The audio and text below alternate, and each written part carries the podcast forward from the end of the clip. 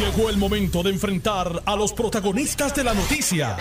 Esto es el podcast de En Caliente con Carmen Jovet. Muy buenas tardes, gracias por sintonizarme, gracias por recibirme en sus hogares, en sus oficinas, en sus automóviles, porque yo venía en el automóvil escuchando el, debate del de, programa que me antecede de Luis Dávila Colón y sus colaboradores. Y gracias a Dios que es viernes de reunión con amigos y familiares, aunque yo empecé desde ayer, me reuní con unas amigas y la pasé estupendamente bien, dos mujeres fabulosas. Después no podía ni moverme y me tuvieron que ayudar a levantarme de la silla, pero no importa, pero, pero llegué, llegué a casa. Es viernes de renovación, me voy a hacer un MRI, espero que mañana. Es viernes sobre todo de reflexión y de risas y de risas porque hay que reírse un poco, por eso yo pego algunos vellones para no decir las verdades de una manera tan, tan cruenta. Pero tengo que meter la cuchara hoy. A la Cámara de Representantes que preside Rafael Tatito Hernández, se le fue la guagua con la presencia ahí de, de, de representante Orlando Aponte. Le tiene que esperar legislación. Mire, váyase a freír espárragos. Usted no es un caballero porque usar ese, ese adjetivo para usted no es lo correcto. Ahora le han surgido otros chichones porque es más fácil coger a un embustero que a un cojo. O sea, cogen al embustero primero que a mí, que estoy coja. Y primero engañó a la delegación diciendo que le habían retirado los cargos. No habían retirado nada. La presión, que esto pasa en muchas familias, que le dicen cosas que son ciertas. Mire, el padre de tus hijos. Ajá, es cierto mira, va, lo pueden desaforar, puede perder su trabajo. No le hagas daño, porque se mira mitigar el daño del, del agresor, pero lo que pasa es que la gente se olvida que hay una víctima. Una persona que le apunta con un arma de fuego, que le confiscan siete armas, siete armas, que, que miente a salir airoso. Y entonces da a entender que aquí no pasa nada, pues rapidito se quería divorciar, debe estar enamorado o algo así. Los síntomas son eso. Pero la señora fue orientada y la señora sabe que si ella, eh, si, si ella dice que, que, retira los cargos, es decir, que no pasó lo que pasó y que ella mintió, entonces es él que le puede eh, someter un caso. Pero el caso está activito y tiene ya, ya tiene otra orden de protección. Incluyen violación porque dentro del matrimonio hay violación. Porque usted no puede forzar, o sea, tomar por la fuerza sin que ella, sin que ella lo quiera, su pareja. Es un delito, es violación. Ay, qué bonito. Y a mí qué me importa. Y qué joven. Ajá.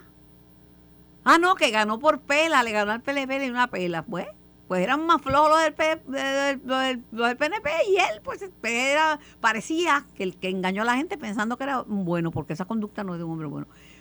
Darle el break hasta, hasta el 30 de junio. Catito, bótalo de verdad, pide la renuncia de verdad, no, no el aguaje, así. Yo pido la renuncia después que la señora viene donde, donde Tatito y le dice que va a ir a la, vista a, testificar ante la Comisión de Ética. Sáquenlo de ahí. Sáquenlo de ahí, que justicia tardía no es justicia. Dicho esto, le doy la bienvenida al amigo legislador Jesús Santa está muy serio y muy callado porque cuando hablo en serio, él sabe que voy en serio. Y porque es una persona de familia. Yo, en los programas en que he estado, pues he, tenido la oportunidad de conocer a su esposa, que le acompaña y que ve el trabajo que usted hace y tal. Pero si yo estoy en un sitio y usted se presenta con una persona de brazo, con una persona que, que no es su esposa, habiéndome presentado a su esposa, yo me voy a ofender en mi carácter personal. Me está faltando el respeto a mí. Y por eso yo le decía a, uno de los panelistas, no use el término caballero, porque a veces hasta en las noticias dice, y la mujer fue descuartizada, le cortaron los dos brazos, la picaron en pedacitos, le echaron una bolsa. El caballero no pudo prestar la fianza. Eso no es un caballero. Eso es un desgraciado, un abusador, un criminal, pero un caballero. Un caballero es otra cosa. Caballero es Juan, compañero de, trabajo de aquí, que me ve y me ayuda a caminar porque sabe que estoy coja. Caballero Juan, que me ve, que se imagina que no ha almorzado y me trae un café. caballero zombie, que viene hasta acá a buscar unos teléfonos, porque sabe que yo a mí me cuesta un mundo ir hasta, hasta donde él está. ¿Cómo le vamos a decir, caballero, abusador? Se va, se va a creer que lo es y, va, se va, y que porque tiene mucho dinero, que está bien que lo tenga, si lo ganó de buena forma, santo y bueno, que porque es joven, que porque es guapo, que... Mire, con eso no se hace una vida. Es mi opinión, Santa, no tiene que meter la cuchara ni nada, pero si soy muda, exploto. Yo creo que es tu función, es tu trabajo. Digo primero que todo, buenas tardes a ti y a todos los públicos que nos escuchan. Y perdone que lo usara de ejemplo, pero es que en muchas ocasiones, como he tenido programas que son más tarde, 6 de la tarde, 7 de la noche, pues se ha presentado con su señora. Yo estoy usted ¿cómo está abrazando a otra persona o acompañando a otra persona cuando sabe que yo conozco a su Yo creo que me está, está ofendiendo a mí también. No, no me hagan eso a mí. ¿Será que necesitan ese fondillito de ahí sentado porque necesitan un votito más? Si esto es lo que da el gobierno compartido, Dios nos coja confesado. Bueno, bueno. Se queda hasta el, hasta el 30, ¿verdad? Él sometió una carta de renuncia hasta el 30 de junio. ¿Y él puede decir hasta cuándo se quiere quedar? Eh, en teoría sí, y creo que hay un límite. Tú no puedes, yo no puedo decir voy a renunciar, pero me voy el 30 de diciembre. Yo creo que hay una, hay una cantidad de días máximo que yo puedo estar, que por lo general se hace para hacer el trámite de cambio, ¿no? De, eh, gestiones de papeleo que uno tiene. Sin embargo, si la otra pregunta es si lo puede hacer automáticamente, puedo coger el ejemplo de Gretchen Howe, que literalmente pudo haber sido inmediatamente, lo que pasa que ella lo condicionó a jurar como representante. Pero si hubiera jurado como representante después de haber sometido la carta, automáticamente pues dejaba de serlo. Así que si se puede decir que es una discreción de la persona que renuncia, sí es así, pero con unos límites de tiempo. No necesitamos esos ejemplos, ¿verdad? De cuando una persona entra a la política santa, este tiene que ganarse, el, sea del partido que sea, porque hay gente buena en todos los partidos. Yo tengo tantas amistades de todos los partidos que los aprecio, que los, que los distingo, pero, pero uno tiene que tratar de ser un ejemplo y yo creo que eh, en esa línea eh, yo he sido bien consistente eh, y a mí no me agrada, ¿verdad? que estas cosas ocurran y, se hace un poco incómodo hablar sobre ellas, aunque cuando hay que decir las cosas hay que decirlas. Porque, porque afecta la imagen de la institución. O sea, ya la gente no ve si es X o Y, es que para efectos prácticos allá adentro eh, hay de eh, esta gente son iguales, ¿no? Eh, si, aparece un legislador que se le acuse de haberse llevado algo, pues todos hacen lo mismo. Si aparece un legislador que estaba guiando negligentemente, pues todos hacen lo mismo. Si aparece un legislador que por alguna razón ha consumido más bebidas alcohólicas de lo que tiene que subir, pues todo, o sea, y eso afecta a todos. O sea, eso es como cuando tú tiras una, una piedra al agua y el agua salpica, salpica para todos lados y, y se nos hace a nosotros difícil, porque hay mucho buen legislador, Carmen, pero se nos hace difícil poder un poco eh, reparar esa, ese daño que se ha hecho a la, a la imagen de, de un legislador, un, servidor público electo. Y son los legisladores que hacen, ahora mismo el Partido Popular tiene un, eh, presentó Jesús Manuel unas propuestas, entre ellos relacionados con los feminicidios y con los derechos de la mujer contra, pues den el ejemplo. No puede ser que la legislación sea buena, que cuando esté el legislador incurso en el pecado, pues eh, eh, no se le meta mano al saque. Además que con, con, haberle mentido a la delegación ya era suficiente, porque usted no le puede mentir a la delegación, decir una, hacer una falsa representación de ahí, aquí no pasó nada, este, ya me quitaron, este, no tengo caso, que tiraron todo, esto no, cuando señor. Algo, cuando algo arranca mal, termina mal. termina mal, termina mal. De hecho, de hecho, Jesús, eh, hoy es noticia de primera plana que hay 61 nombramientos del Ejecutivo pendientes. Y se da esto en un momento en que hay críticas, críticas que no son partidísticas, críticas de todos lados, sobre los ciertos viajes de los legisladores, porque si usted me dice que va a Washington o que tiene una junta con la, que va a ir a la vista de la Junta de Supervisión Fiscal, que va a ser desde Nueva York, y es presidente de la Comisión de Hacienda, yo digo, contra, pues claro que tiene que estar ahí, o, por supuesto, pero se va a Noruega el presidente del Senado y se va el secretario general del partido, eh, nuevo progresista, Carmelo Ríos. Lo han visto mal, se ha visto mal. El gobernador dice, no, porque no comparemos, porque, porque no es lo mismo Carmelo que, que, que Dalmau. No es lo mismo en términos de que Dalmau es el presidente del Senado de Puerto Rico. Carmelo no, Carmelo es un senador. Pero para la gente es lo mismo. Yo creo que uno tiene que ser prudente en el momento de tomar decisiones. Eh, yo pues, no quiero qui- ni subir ni bajar los méritos de ese viaje. De hecho, realmente desconozco cuál es el propósito. No, no he, tenido otras cosas acá que... Tengo entendido que no es con gastos públicos, con, eh, con- con dinero Pero- público. Tengo entendido que esa, organización le pagaba eh, por invitación el pasaje y la estadía, supuestamente. Eso es lo que yo oí Angelito Matos. No Ángel Matos, el legislador, sino Ángel, Ángel Raúl Matos, que dijo que esto no es con, con Pues, dinero de la... Co- como te digo, eh, yo creo que este uno tiene que ser prudente o tomar las debidas previsiones, ¿no?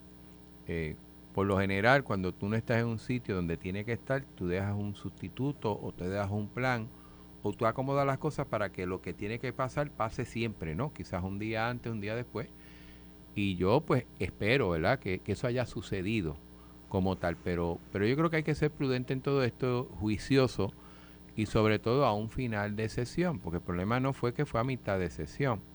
Y en un final de sesión, y uno pudiera decir, bueno, es que se aprueban muchos proyectos porque no los aprobaron antes, porque el presupuesto no se puede aprobar antes, por lo general tiene que ser en este momento, ¿no? Y hay un sinnúmero de proyectos que por su naturaleza, que es- Y que dependen- son importantísimos. y que son importantísimos. Y hay otros proyectos que de alguna manera se relacionan con el presupuesto, reforma contributiva, que, que pues, mira, yo, lo, yo hubiera querido aprobarla en febrero, pero no era posible hasta tanto tuviera más claro el panorama de cómo iba a ser el presupuesto del país y las proyecciones de ingresos. Así que, po- por, alguna razón, hay, un- hay un tipo de proyecto que siempre tú vas a ver que lo vas a aprobar de, de, de junio en adelante. Y, y en ese sentido, pues, eh, por eso es que estamos en El tiempo es oro, el tiempo Correcto. es oro y las cosas tienen, como dice en inglés, su timing. Y hay un timing que es ahora mismo, porque si la sesión es hasta el 30, el código electoral. Me dicen que las enmiendas están ya en comité de conferencia, pero no se han discutido, no se han aprobado, no se le han presentado al gobernador. Pero quiero, quiero ser justo con todo esto, aunque es un issue más de Senado. Eh, aún así, en la comunicación, pues está trabajando esto la vicepresidenta del Senado, eh, ha sido efectiva. O sea, el hecho de, de, si se puede llamar esa ausencia, a nosotros no, ha- no nos ha afectado el funcionamiento en Cámara y entiendo que el Senado ha aproba- ha No- no- aprobado... no, pongo en duda tu palabra, pero, Pero- pero vuelvo es, otra vez. es la percepción. Claro. La gente no quiere que se vaya una delegación de 800 para el desfile puertorriqueño. Es- Es la percepción. Bueno, el, el vocero tira una esas encuestas que tira y. Ah, yo me preparo, ¿sabes? Yo me hago mi asignación. ¿Crees que deben eh, que se deben fiscalizar más los viajes de los legisladores para ver el propósito y que se sepa y tal? El casi el mil por ciento dijo que sí, el 96% que sí y un 4% dijo que no. Sí, porque es que estamos en un momento duro, No, duro y, y, hay unos momentos, por eso tiene uno que ser prudente, pero también quiero ser justo con el Senado porque por lo menos a nivel de Cámara a mí no me ha afectado eso. Te lo digo con toda franqueza y si me lo afectaba te lo iba a decir. Eh, pero vuelvo otra vez. Eh, final de sesión, corre unos proyectos importantes. eh, Pero entonces, como, como te- presupuesto, te reforma entiendo, te contributiva, entiendo Jesús, que, que lo, lo lógico es que todo el mundo esté ahí. te entiendo perfectamente, pero entonces cuando sale esta noticia, eh, resalta la designación del presidente de la Comisión Estatal de Elecciones, que ya Jesús Manuel dijo que no lo quiere, me lo dijo, me lo dijo Toñito, que Jesús Manuel no quiere a Rosado Colomer, eh, quien espera un ascenso como juez del Tribunal de Apelaciones, pero hay en espera 61 nombramientos del Ejecutivo. Del Ejecutivo son gente para ocupar posiciones y todavía están en espera y vamos unos cuantos ya llevamos la mitad, del- más de la mitad del Yo, de hecho, Inés, esa asignación no la he hecho, eso le corresponde al Senado, pero yo puedo hacer la crítica que hay 61 nombramientos sin, sin tomar acción sobre ellos. Pero también hay que entender que un gobierno compartido, oye, nos gusta o no, esto es mitad y mitad. Yo estoy seguro que si esto fuera mitad y mitad, no existirían 61 nombramientos. Yo no soy y en tan... ese sentido, no, no estoy seguro si eso es Pues así. yo no soy tan... Pues te voy a dar un ejemplo. Ah, Ay, Dios mío, me la puso por ahí por- pero, para que la bateara. pero esas Es más, cosas pasan. Mira, me voy a vendar los ojos para batearla con los ojos vendados. Y una mano, es más, voy a coger una mano atrás, ojos vendados. El nominado para la posición en el Supremo, una persona incólume, con el respaldo de la clase togada, de las personas que lo conocieron, de, de los empleados de la rama judicial, representando a las personas con algún tipo de, de limitación física, o sea, y un cerebro, una persona, un prohombre. Y no, no, no, no, el señor dijo, "No, mira, a lo mejor no me pongo porque pues, por también está la, sí, sí, sí, sí, Jesús, pero no, no, No, Jesús. yo, yo estoy diciendo lo, yo estoy diciendo lo que pasa, yo no estoy Sí, diciendo sí, si yo estoy de digo. acuerdo o no. pero Yo creo que al final del día uno debería de, por el bien del país, elegir los mejores talentos. Sí. Y si usted va a, Estamos. no va a, favorecer un nombramiento, tener eh, en sustancia el porqué. Eh, obviamente sabemos que, y no dudo que muchos de los nombramientos son muy válidos, eh, que hay otros que han sido descartados, que hay un matiz muy político que no debería de ser. Bueno, Larry Eh, Selhammer era una persona, gracias a Larry Selhammer y Eduardo Batia se aprobó el marco regulatorio de energía que le dio la vuelta al mundo y que es un documento de primera y el que nos pone en la energía renovable y nos, nos encamina hacia un sistema resiliente. Lo colgaron para. Pero yo ahí siempre he dicho que el gobernador lo mandó a colgar. O sea, yo creo que había opciones para que el gobernador protegiera ese nombramiento. A mí me duele mucho una persona excelente, ser humano, ingeniero como uno, y también tuve la oportunidad de compartir en la legislatura, pero me parece que el juego, vuelvo otra vez, el juego político de ambos bandos eh, al final del día salió acribillado de que estaba en el medio. Y en ese momento fue él. Eh, y es una pena porque el país pierde una persona que pudo haber aportado mucho desde otra esfera que no hubiera sido Pues mucho cuidado con los jugadores políticos, si este es el juego político, porque el país los está mirando y estamos muy cerca de, un peri- de una elección general. Lo sé. no hace bien, no hace bien, no le hace bien a nadie. Este, esta semana fue una semana, ¿verdad?, en que se, hemos discutido la decisión en el tribunal sobre las alianzas coligadas. Dijo que no, alguien esperaba algo distinto. Connie. Connie Varela. Él me preguntó, él, él me Sí, preguntó, pero- ¿y quién espera algo distinto? Y yo le contesté, y- pues entonces me mira así, Connie Varela, que se quedó solito. Eh, Es que, es que se vuelve otra vez. Tú puedes simpatizar con esa idea o no, pero el primer planteamiento es si hoy una persona de un partido no puede votar por otra. Si el sistema político nuestro. si Muchacho, el código- voto mixto, hay tres papeletas. Una persona puede votar por un alcalde pipiolo, por un gobernador popular y por un comisionado residente PNP o por quien le dé la gana. Tienen tres papeletas. Y, y ese y ese ese mecanismo de que yo soy de un partido pero puedo apoyar un candidato de otro, eso existe. Es más, eso siempre ha existido. Ese es el primer plante- planteamiento. Segundo, yo me agarro de mi historia de partido. Mi partido desde el día uno ha estado en contra de eso, desde Muñoz para acá.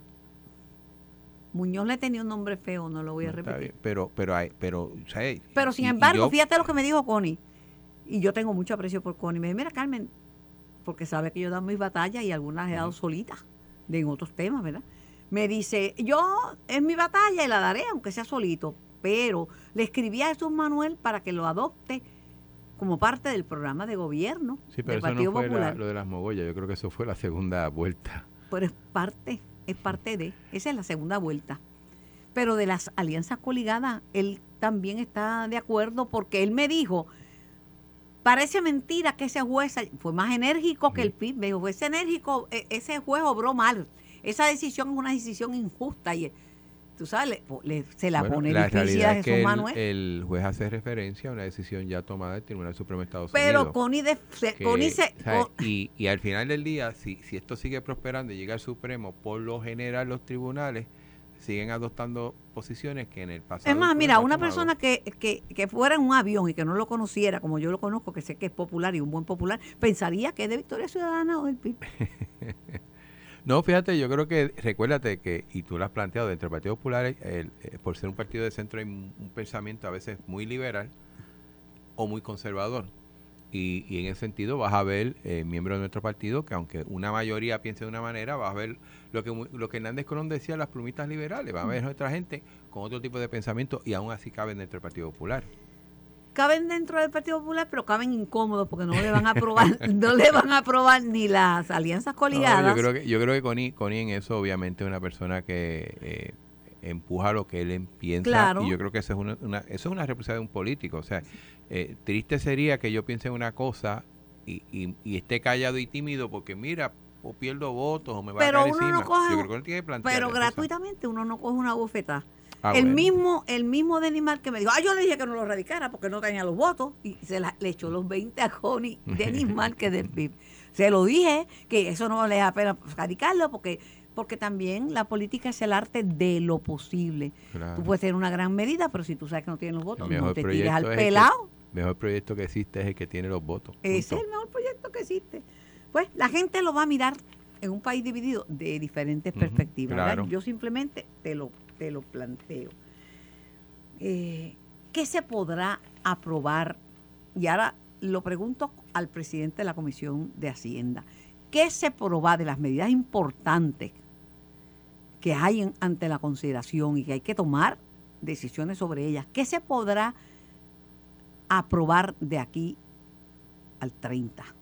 Bueno, aunque el presupuesto fue aprobado por Cámara y Senado, obviamente está en comité de conferencia y yo confío de que, eh, y de hecho están trabajando en estos momentos y después de aquí voy a una reunión a las 3 de la tarde para seguir trabajando sobre ese asunto, sobre un proyecto en consenso con el Senado, cosa de, de enviarlo a la Junta, que nos los comente y que basado en sus recomendaciones se pueda antes del 30 aprobar un presupuesto en el país. Yo creo que todavía eso es posible eh, sin descartar que tenemos al Ejecutivo. Yo hace esta misma semana, el martes, tenía a la gente de OGP en mi oficina, un poco viendo por dónde van ellos también, ¿no? Yo creo que eh, yo estoy consciente que no importa el presupuesto que apruebe la Cámara y el Senado, eh, tiene que haber una firma del gobernador para que sea válido y después tiene que ser aprobado por la Junta, ¿no?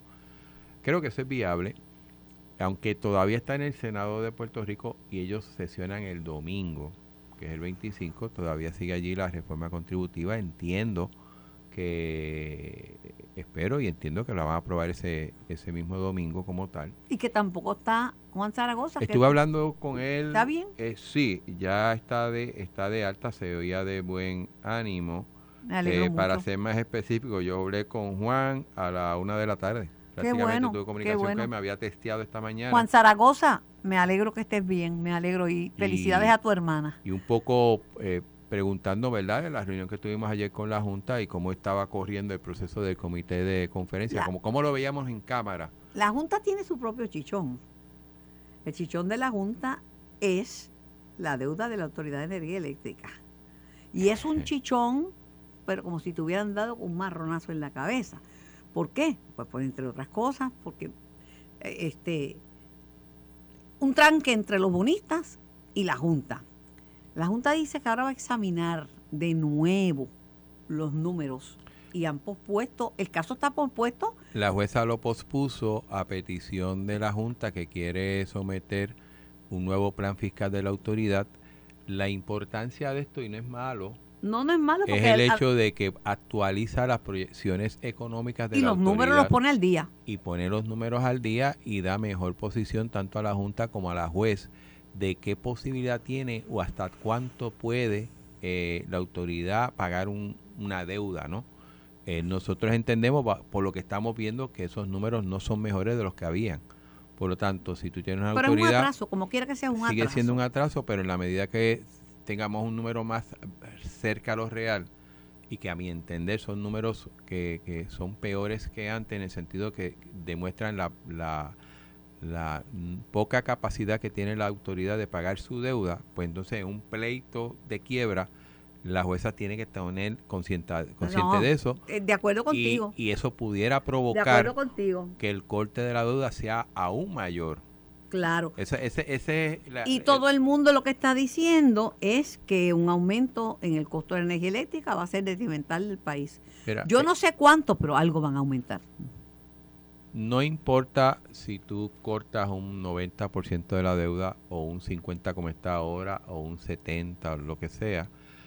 en el momento que la autoridad vaya a pagar esa deuda, no las va a facturar a los abonados. O sea, yo siempre he sido consistente. De en ahí van a eso. pagar al pensionado. La única forma de tú buscar a- hacer un buffer, hacer como un tipo de, de- de- de amortiguamiento a ese incremento de factura es que entonces la autoridad pueda lograr que la generación de energía sea más barata, ya sea porque utiliza un combustible más barato o porque es más eficiente O en su porque es gratis el combustible si es del sol. Y también, y, Que es gratis. y debería entonces seguir promoviendo este tipo de sistemas, ¿no? O de fincas, si se puede llamar así, que utilicen la energía Ay, Dios mío, me, me de está, viento me o está de dando sol. dolor de cabeza. ¿Por qué? Pues estás hablando de promover fincas solares, que es la energía más barata para, para amortiguar ese cantazo, y dos alcaldesas populares que no quieren fincas solares. Bueno, Ay, pero- Dios mío, pero, ayúdala, señor. Aquí, aquí hay dos cosas. Yo estoy en contra de utilizar terrenos agrícolas para eso, pero no todos los terrenos son agrícolas. Y hay o sea, terrenos agrícolas y- porque en, en otros lugares hay ganado que pasta debajo de las Pues placas. y claro, es- y pero, hace pero bien. aún así, si tú estás buscando hacer los foráneos y, y, la, y, y plátano y ese tipo de cosas, pues fantástico, pero la isla no es todo el terreno, no es Lo que hay es terreno baldío, y hay mucho terreno, terreno baldío. hay mucho terreno seco que, que, que ya ha sido impactado, tampoco es tú ponerle en el yunque, ¿no? Ah, a veces es que no sabes ni Eh, lo que está diciéndote. Pero, pero yo creo que, que es importante, y si no, por los molinos. Los molinos de Santa Isabel abajo se sigue cultivando. claro. Eh, Claro, y- pues en Puerto Rico la energía eólica este, no es tan eficiente como la energía solar porque no siempre hay viento. no, no, exacto. Aquí solamente son bien pocos las áreas de, de de lo viento, que he visto de, de mucho de- viento, sí. y de lo que he visto de los estudios de viento, el área azul es la mejorcita y no es la mejor. Sin embargo, es mucho mejor en el mar. Ayer, en el mar. Yo ayer y en decía el que, área este, el área esa de Nahuabo, sí tiene un corredor. Pero que- no que- es todo Puerto Rico. Ahora, Exacto. el cuatro, el- el- los 450 megavatios de los que tenemos energía solar en nuestros techos, estamos ayudando a Puerto Rico a que la- los apagones sean menos frecuentes Claro. y más y más cortos. Porque estamos aportando ener- ¿Y qué le cuesta? Nada, uno, cero. un- yo, claro, sí, porque lo que te pagan a ti no es, no es una millonada. No, No te me pagan, pagan a ti nada. no te pagan Eh, 30 chavos, por- te No, pagan. lo te mismo, pagan. uno a uno. Pero lo- me lo dan en crédito. Me lo dan en crédito. Entonces, cuando tú vienes a ver, el consumo mío es bajito, pero el impuesto por esto, impuesto por el otro, la madre de los tomates, como en el agua. Consumí un chispitito y pagué 300 pesos porque por toda la lista. Pero mm, brevemente, en una sí o no, porque no, no hay tiempo para contestar, porque tengo que ir a la pausa. ¿Van a aprobar el código electoral o eso va a dormir el sueño de los justos? No tengo contestación a eso, honestamente. Me lo sospeché desde un principio, por eso la dejé para la última. Me voy a la pausa. Estás escuchando el podcast de En Caliente con Carmen Jovet de Noti1630. por Noti 1630 y por el 94.3 FM en vivo hasta las 4 de la tarde, acompañada por el presidente de la Comisión de Hacienda de la Cámara de Representantes, Jesús Félix Santa. Y tengo que decir Jesús Félix porque todos son Jesús en su familia. Eso es así. Bueno, Jesús Félix, tengo a Ángel Cintrón, que no es muy angelical que digamos, pero yo le tengo mucho cariño. Saludos Ángel. Un abrazo, Carmen. Rico viene, un abrazo a mi querido amigo Jesús Félix. Saludos, saludos, Ángel. que yo le digo que comportarse bien vale la pena porque tú puedes escuchar cómo hablan de ciertos legisladores, no voy a mencionar el nombre, pero Orlando Aponte, por ejemplo. Y tú ves que, y sin embargo tú ves que de Jesús Santa, independientemente del partido de la persona, siempre lo reconocen como una persona seria, como un legislador responsable, así que vale la pena. Y yo concurro con eso, que es así, y en los tiempos en que yo estuve en la legislatura, que ha llovido un poquito, pues también vivíamos situación, habíamos unos que, que pasábamos este, el examen de, de comportamiento y otros que no. Eso es así. Así es la sociedad. Así es, así es la sociedad, pero los políticos la pagan al doble de la sociedad porque no son, no son, no se presumen inocentes nunca. Eso es correcto. Ah, bueno, Eso es ya correcto, Carmen. las estoy ganando todas, como que es viernes. ¿Qué pela te dieron en la ONU, negrito? Ay, Carmen, pero que tú esperabas. Pero sí, mira, Carmen, yo he ido tres veces en mi vida allí. Ese Yo he ido mismo- 38. pues es el mismo subcomité de toda la vida que lo componen los países que todos los que odian a Estados Unidos son los que componen ese subcomité. Pero si quien manda en la ONU es Estados Unidos. Sí, sí, pero en ese por eso es que eh, por eso es que la recomendación del subcomité nunca sube.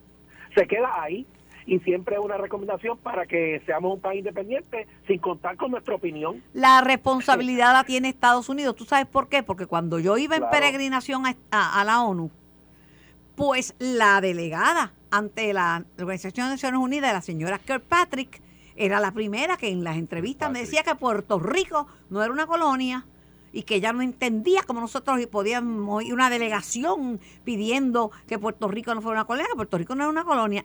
Estados Unidos estaba representando y era ella la que le cae encima al Comité de los 24.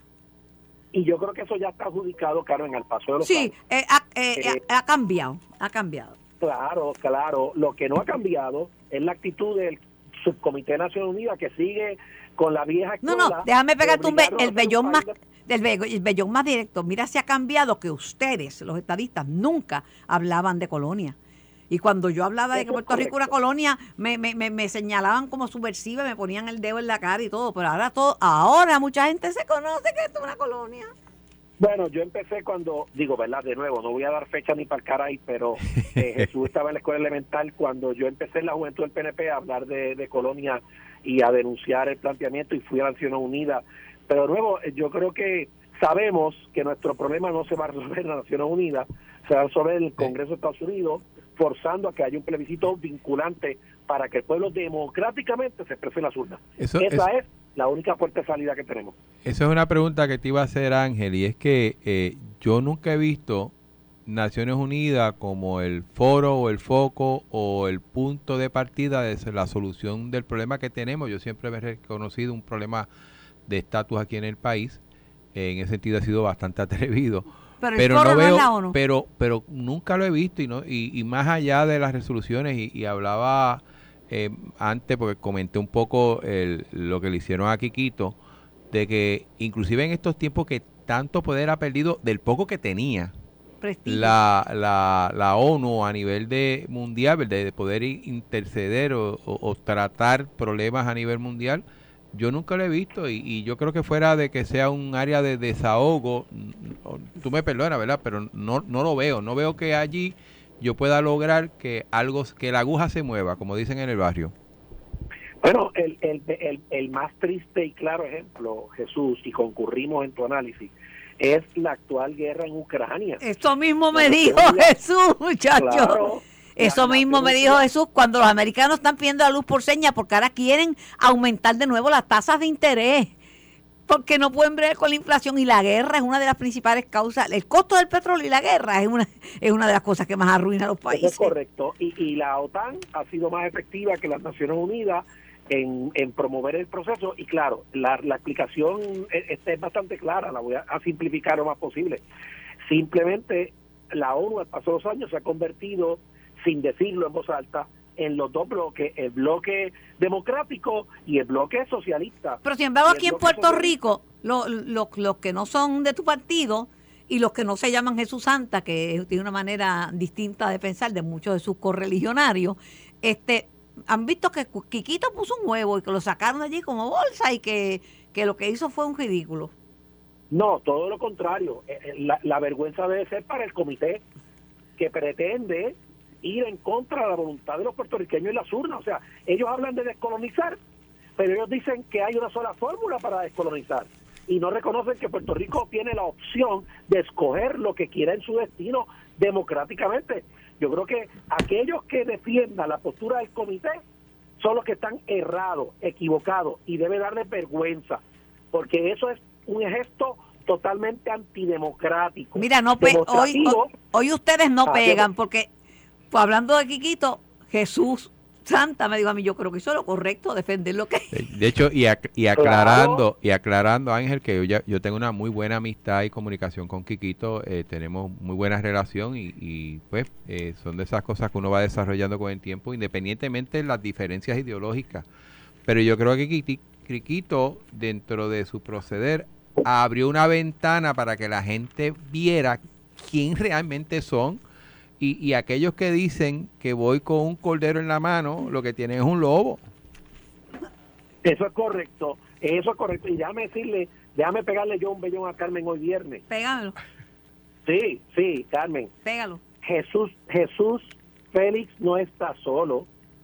No está Somos la mayoría del pueblo de Puerto Rico, incluyendo los que estamos en el lado que yo estoy y una cantidad inmensa de los que están en el grupo que está José Félix, somos la mayoría del pueblo de Puerto Rico que creemos en la democracia y creemos en la unión permanente y en la ciudadanía americana.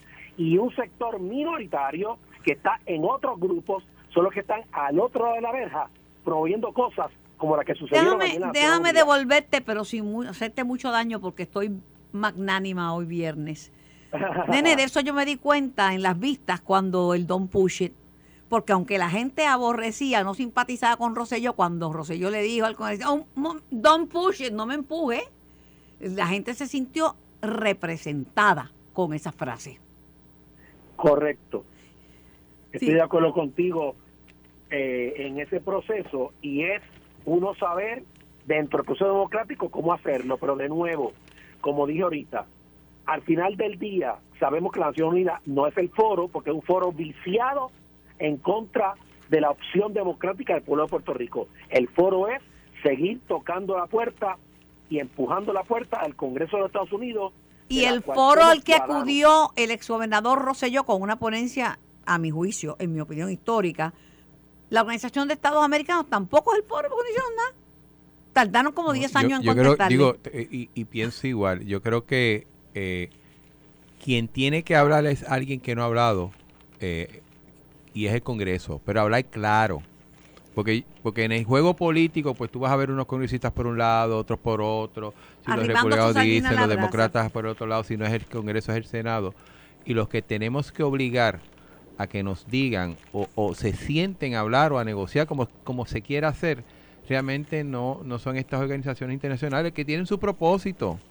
Eh, que creo que también han perdido mucho dentro de su propósito original, pero eso es una opinión muy mía. Pero realmente aquí, como dice Ángel, los que queremos hacer algo por el país y, y, y mejorar lo que es la relación que tenemos con los Estados Unidos, porque independientemente de la diferencia de Ángel y yo, ambos creemos en tener una relación con los Estados Unidos, es acudiendo al Congreso, acudiendo al gobierno de Estados Unidos y buscar algún tipo de compromiso de actuar porque el problema es que aquí no se ha actuado, por lo menos de parte de allá. ¿Cómo tú ves, y esta pregunta es para Jesús Santa y para Ángel, esta controversia entre dos personas con ambiciones políticas, porque no es que uno es político y el otro no. Carlos Díaz, yo lo conozco de toda la vida, amigo mío personal, eh, cardiólogo, Carlos fue su asambleísta municipal y se le enfrentó a Yulín y siempre en su sueño ha sido ser alcalde de San Juan. Y derecho tiene. Carlos Mellado, este, que ha tenido un rol mm, no muy activo como secretario de salud. Yo pienso que para ser secretario de salud hay que ser experto en salud pública, salubrista. Porque ahora mismo tenemos una crisis de dengue, tenemos una crisis de influenza y el, y el COVID está en un 30% de positividad y aquí no hay campaña de vacunación. Y Wanda Vázquez tenía 88% vacunados y bajo esta administración menos de un 10%. Pero ¿Qué tú opinas de esa controversia entre Carlos Díaz, presidente de presidente del Colegio de Médicos, pidiendo la renuncia de, de Carlos Mellado? Pues mira, Carmen, este, yo voy a decir lo siguiente. Eso se llama en Casa de Herrero cuchillo de palo, porque él pretende argumentar, primero, que él dijo cuando corrió para presidente del Colegio de Médicos que él no venía con agendas políticas de ninguna naturaleza y resulta evidente que no ha sido así. Segundo, que él denuncia que Carlos Mellado tiene eh, aspiraciones. Yo no escuchaba a Carlos Mellado decir. Él, él había dicho que si Jennifer no corría, que este, le interesaba la, comisión, la comisaría residente en Washington. E, ese planteamiento no ha, no, ha cobrado vida en ningún momento todavía. Porque yo creo que no, coge un voto. Porque no creo que no coge un voto, ¿sabes? punto, Carmen. Ah, está bien. pero, yo traigo ese punto también.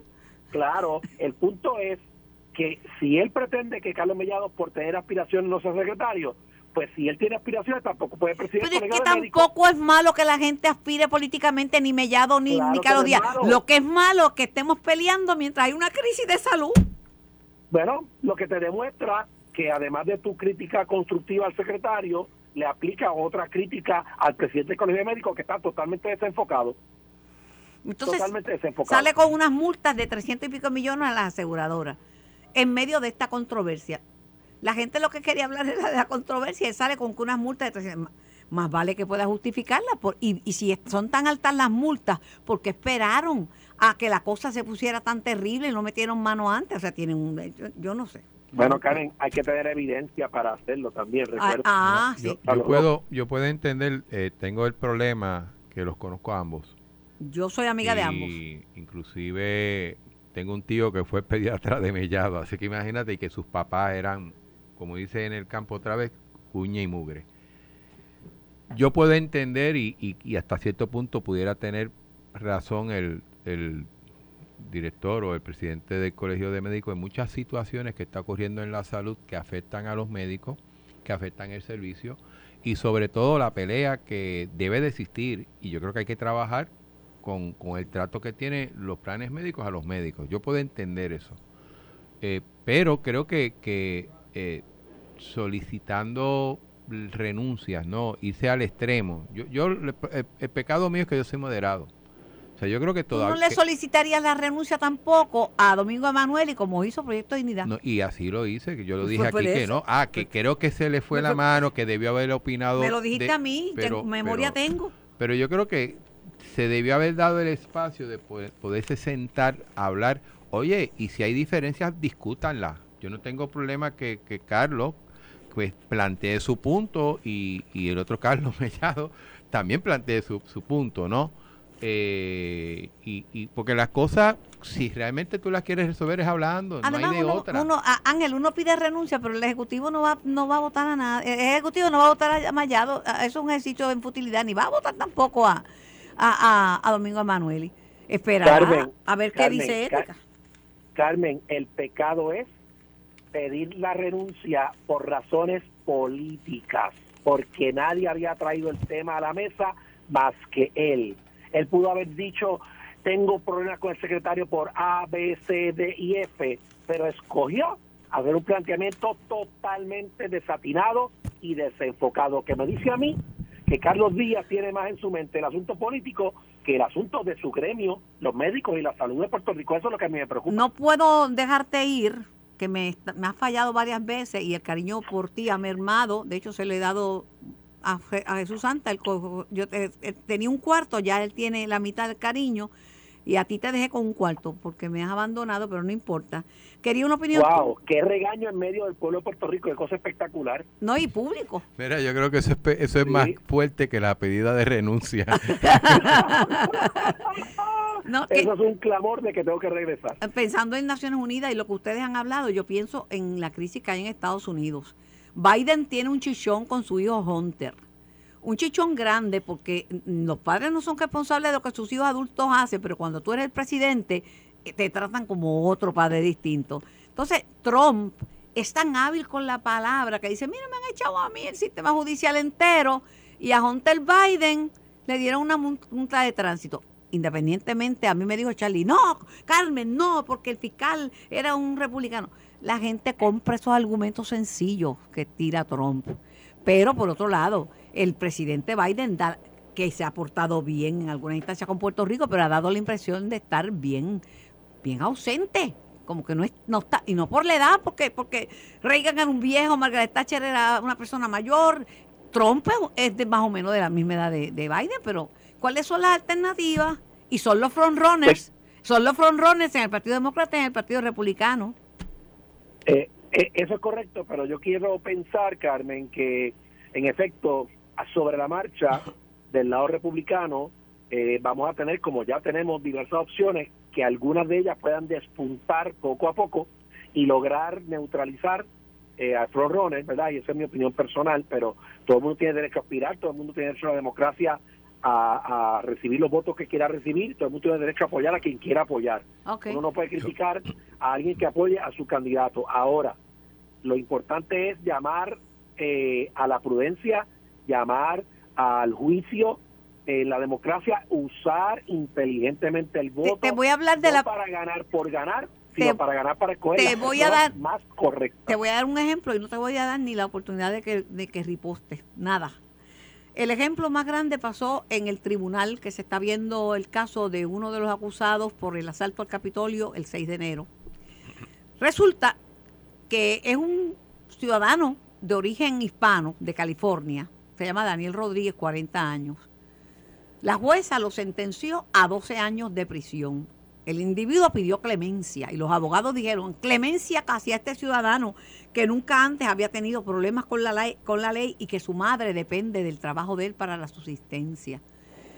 La jueza le dijo que no, le dijo, no lo puedo ser clemente porque si él entendía que era un acto de patriotismo, uno es patriótico con respecto a su nación, no con respecto a un líder político.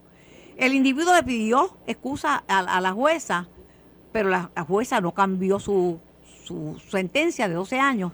Y cuando lo sentenciaron, la miró y se le rió en la cara y le dijo, mira, Trump ganó. Y se fue, se lo llevaron. O sea que, o sea que fue que, su expresión de solicitud de clemencia y su ruego eran hipócritas, no eran honestos.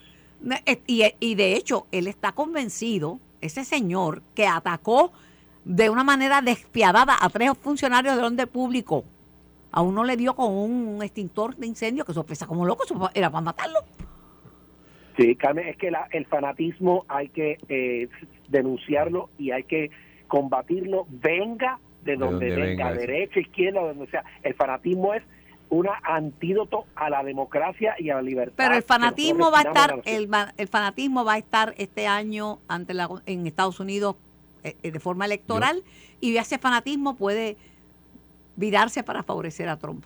Yo, yo eh, pienso. soy de los que estoy seguro sí, que Jesús piensa como yo. Tenemos que, los que no creemos en el fanatismo, tenemos que luchar para este, erradicar el fanatismo de la democracia. Yo tengo la confianza, yo sigo mucho la política también fuera de aquí.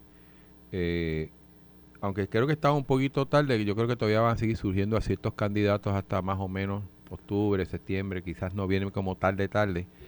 Y no será hasta los caucus de Iowa y la primaria de New Hampshire, que entiendo que son las primeras dos que ocurren, que entonces tú vas definiendo cuál es el pensamiento del, del norteamericano y entonces tú vas viendo qué candidatos se van inflando y cuando y cuáles aquellos se van desinflando, ¿no? Bueno, yo no sé porque el eh, partido y eso y eso lo estoy trayendo tanto a nivel demócrata como republicano. El Partido Demócrata vino Charlie que llevaba no sé cuántos días para allá, también coge su regaño por su ausencia y me dice, "Nos alineamos todos con el presidente Biden." Están todos alineados con Biden. Yo creo que va de si en estos, o sea, el, el presidente Joe Biden eh, ha tenido ciertas situaciones que ha creado cierta duda un sector de Estados Unidos si tiene la capacidad, va a tener la salud, vamos a poner de esa manera, para poder dirigir la, nación más poderosa del mundo. Y eso va a pesar.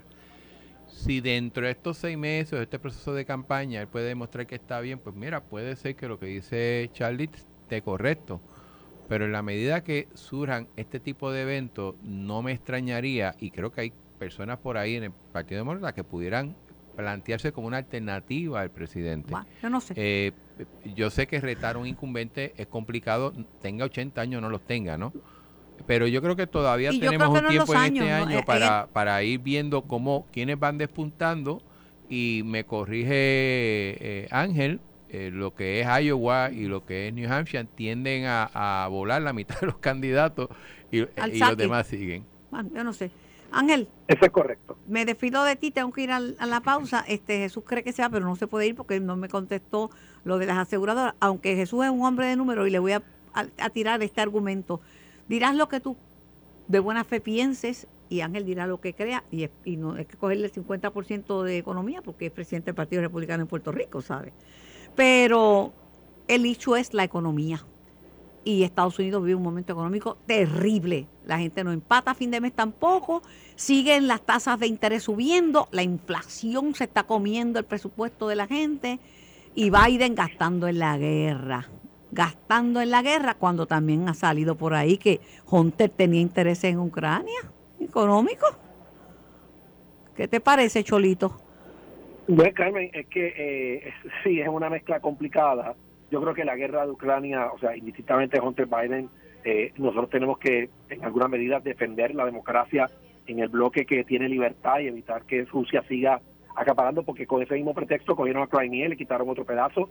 Y recuerda que se nos olvida que Ucrania es uno de los bolsillos más importantes de alimentos en el mundo entero. el segundo. pero, pero, tú sabes una cosa, eso eh, yo voy a hablar voy a hablar ahorita de eso con el profesor Severino, experto en geopolítica, pero lo cierto es que los lodos las tempestades traen lodos y los lodos también vienen como resultado de las tempestades y te advierto, Ucrania eh, estaba señalado como uno de los países más corruptos, con mayor corrupción. El gabinete de Zelensky, utilizando los chavos que le dieron para la defensa, comprando propiedades en, en, el sur de Francia y pisos de lujo en Park Avenue en New York. Este, aparte de eso, aparte esas denuncias fueron esas denuncias fueron corroboradas. Claro que fueron, tuvieron que votar el gabinete completo casi. Tuvieron que votarlo cuando cuando emergió la cosa que aquí en tiempos de guerra las noticias son selectivas. un bando va a dar las noticias que le conviene y otro bando va a dar las noticias que le conviene, pero hubo un cambio en el gabinete, hubo un cambio en el gabinete eh, de Ucrania. Pero también hace falta diplomacia porque las guerras todos pierden esta guerra no va a salvar ninguna democracia, porque cuando la señora Pelosi se fue para Taiwán, que provocó una crisis con China, que es un socio comercial de Estados Unidos, y ahora, y ahora ¿cuál es el resultado? China hablando de poner bases en Cuba. No, mira, volver a la diplomacia, no a la guerra fría. Sí, estoy de acuerdo contigo. me sofoqué, pero no te estoy perdonando todavía. Mira a ver qué esfuerzos hace para la semana próxima. Pero para que el público me perdone, recuerda que yo tengo que trabajar para ganarme la vida en la calle. Ay, tú estás forrado, chico. No, tú tienes no, más clientes. eso no es verdad. Ay, mi amor, tú tienes más clientes. ese rumor. tú tienes más que clientes. Trabajar, tengo que trabajar. Tienes que trabajar, pero tienes muchos clientes. Y es un ratito, es una hora lo que te pido de tu vida, chico. Está bien, está bien. Ok, gané. Esa también la gané. Gracias, Ángel. Esto fue el podcast de En Caliente con Carmen Jovet de Noti1630. Dale play a tu podcast favorito a través de Apple Podcasts, Spotify, Google Podcasts, Stitcher y notiuno.com.